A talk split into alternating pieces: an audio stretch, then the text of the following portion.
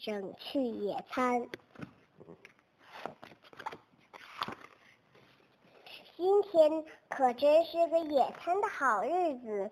猪先生精心的打扮自己，他多么盼望有猪小姐一起去野餐！哈哈，真希望他说我愿意呀。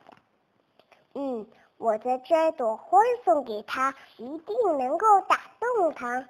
路上，猪先生遇到他的朋友狐狸。狐狸听说了野餐的事儿，就说：“嗯，让我给你个建议，把我把我美丽的尾巴借去吧。瞧，你看上去有多聪明啊！猪小姐肯定会喜欢的。”狐狸说：“猪先生很满意。”接接着。他又遇到他的朋友狮子，狮子听说了野餐的事儿，就说：“让我给你个建议，把我美丽的头发借去吧。”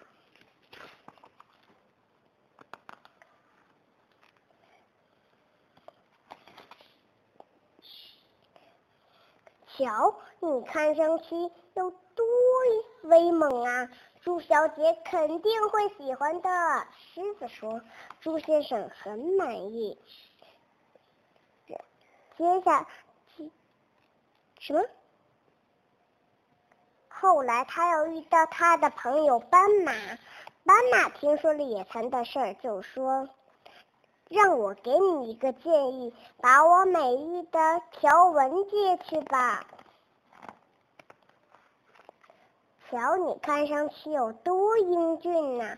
猪小姐肯定会喜欢的。斑马说：“猪先生很满意，他觉得自己从来都没有这样英俊过。”终于来到猪小姐家了，猪先生激动地摁响了门铃。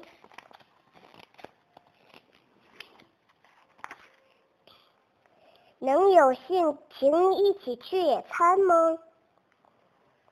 他问道。猪小姐吓了一大跳。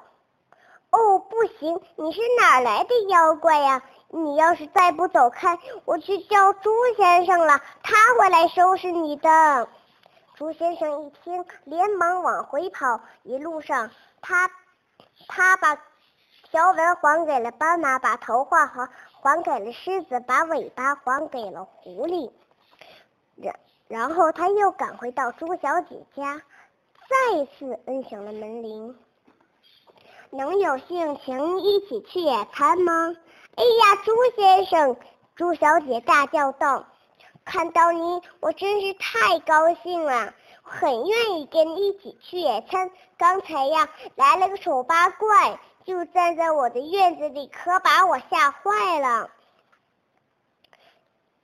一路上，猪小姐把那个丑八怪的故事仔细的讲给了猪先生。他英俊的朋友猪先生则一直满怀同情的听着。